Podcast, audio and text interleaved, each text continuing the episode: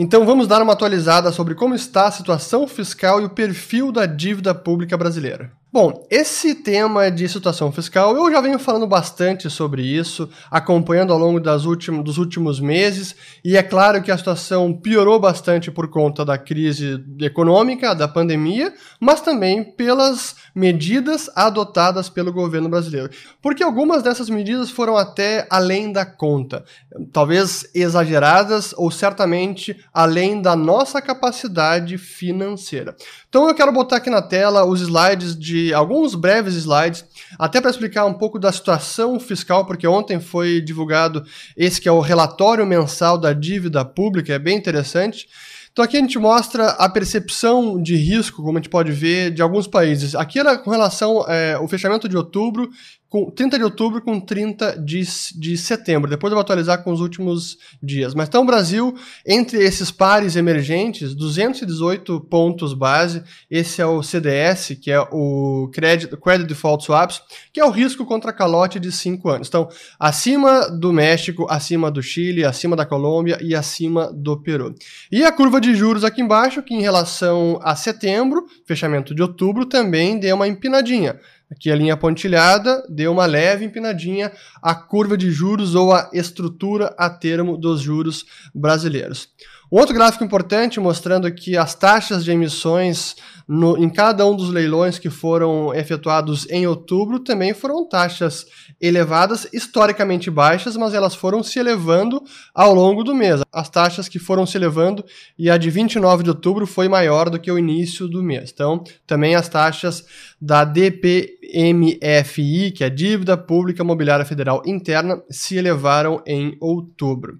E esse para mim é um dos pontos mais importantes, que é embora as taxas estão historicamente baixas, o que aconteceu nos últimos meses foi uma piora no chamado perfil da dívida.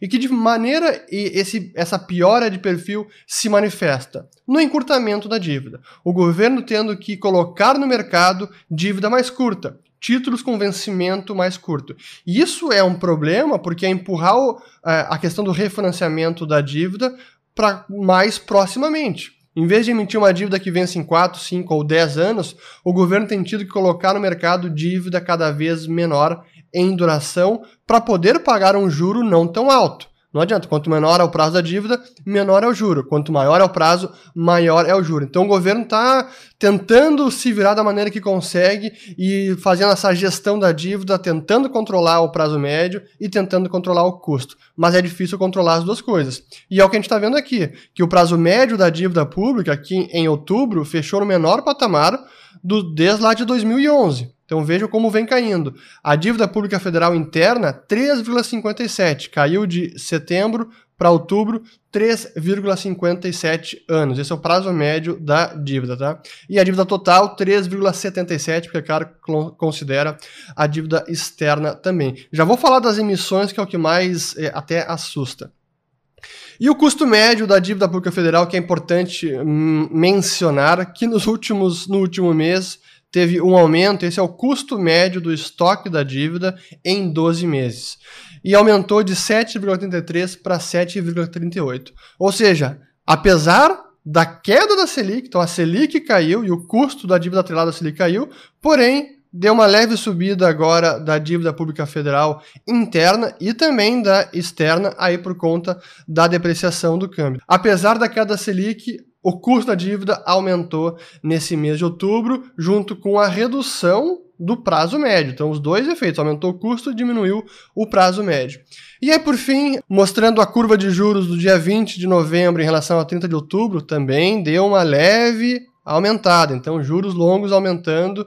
E aqui o risco Brasil, é, apesar de ainda estar tá maior que os, os demais pares, deu uma leve diminuída em relação ao início de outubro. Mas se olharmos apenas o prazo médio das emissões em cada um dos meses, Aí sim que a gente pode ver o estrago desta piora no perfil da dívida, que é o governo sendo obrigado, o Tesouro Nacional sendo obrigado a colocar no mercado dívida cada vez mais curta. Por que, que eu digo sendo obrigado? Porque o mercado não está aceitando. Ou ele aceita a dívida mais longa a um juro muito maior, e que aí o governo não quer pagar, ou então o governo vai ter que encurtar essa dívida para colocar a um juro que ele aguente, a um juro que caiba no seu orçamento.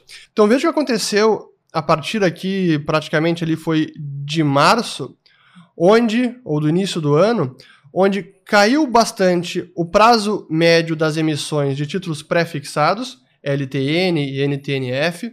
Também caiu o prazo médio de taxa flutuante, Tesouro Selic, caiu aqui, está no menor patamar desde lá de 2015.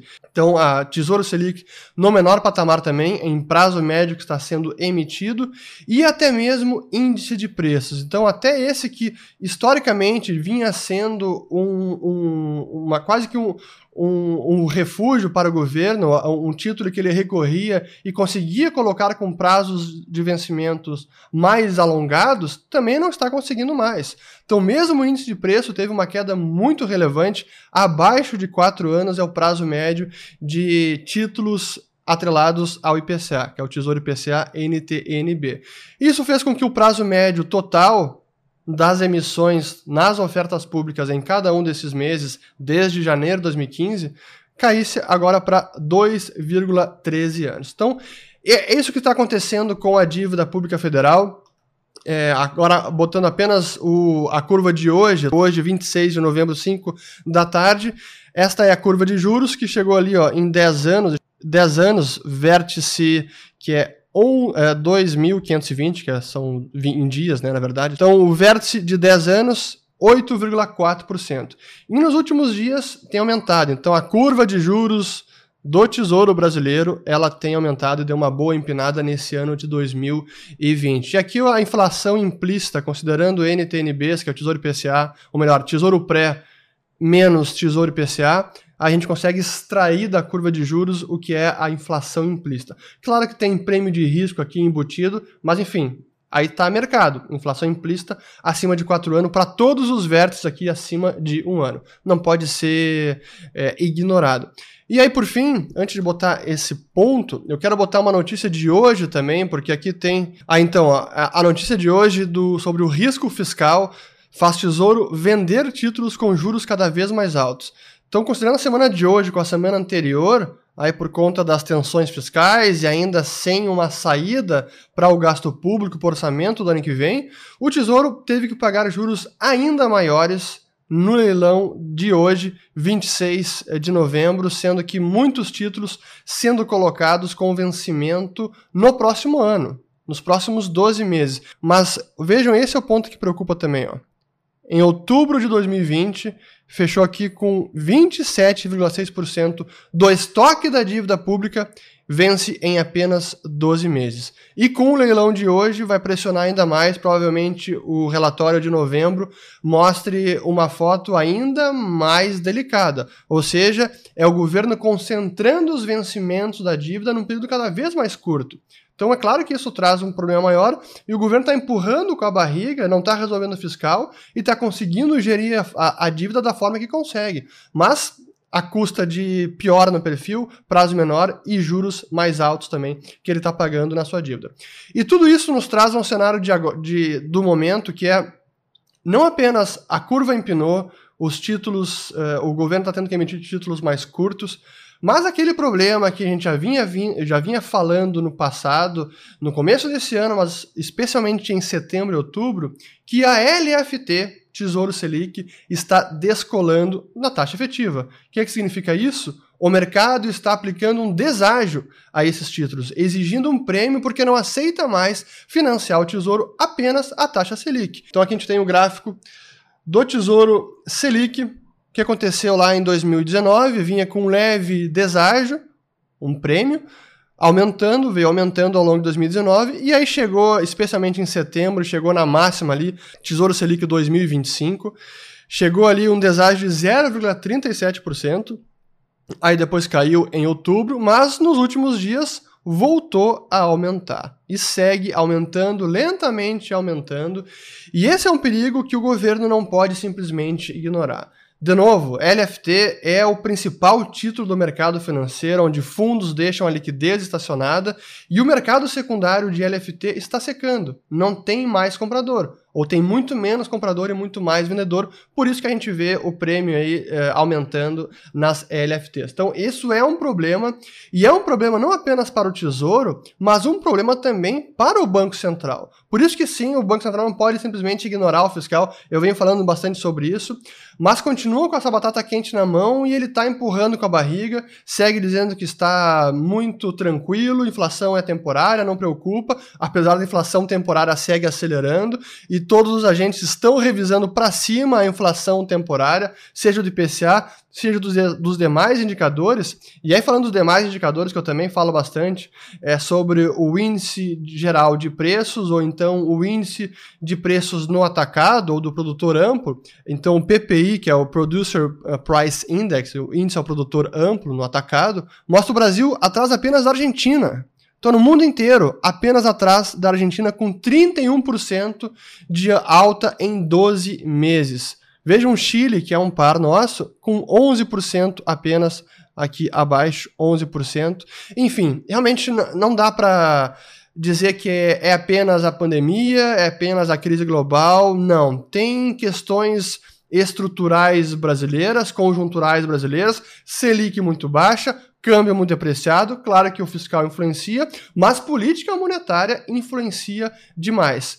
Mas o Banco Central segue comprando esse risco e postergando qualquer elevação de juros, e eu tenho é, reiterado aqui para mim, a política número um deste governo, especialmente da equipe econômica, é a manutenção da Selic nesses patamares. Aconteça o que acontecer, que, que, aumente o deságio da LFT, que deprecie mais o câmbio, que traga volatilidade de câmbio, que complique também o fiscal a rolar a dívida e se refinanciar. Não adianta. É a política número um. Vamos manter taxa Selic assim e vamos até quando ele vai conseguir. Esse é o grande problema agora, é o grande dilema do Banco Central é até quando ele vai conseguir postergar uma elevação da taxa Selic. E se, e se chegar a segunda onda aqui no Brasil? E se o governo postergar a situação de calamidade pública e gastar ainda mais num fiscal que já está agravado, já está muito delicado. Esses indicador, indicadores todos, eles não vão melhorar com uma segunda onda. Pelo contrário, eles vão piorar. E talvez até isso suscite ou obrigue o Banco Central a elevar os juros antes do que o mercado está apostando. Até a minha aposta é que a Selic sobe ainda no primeiro semestre.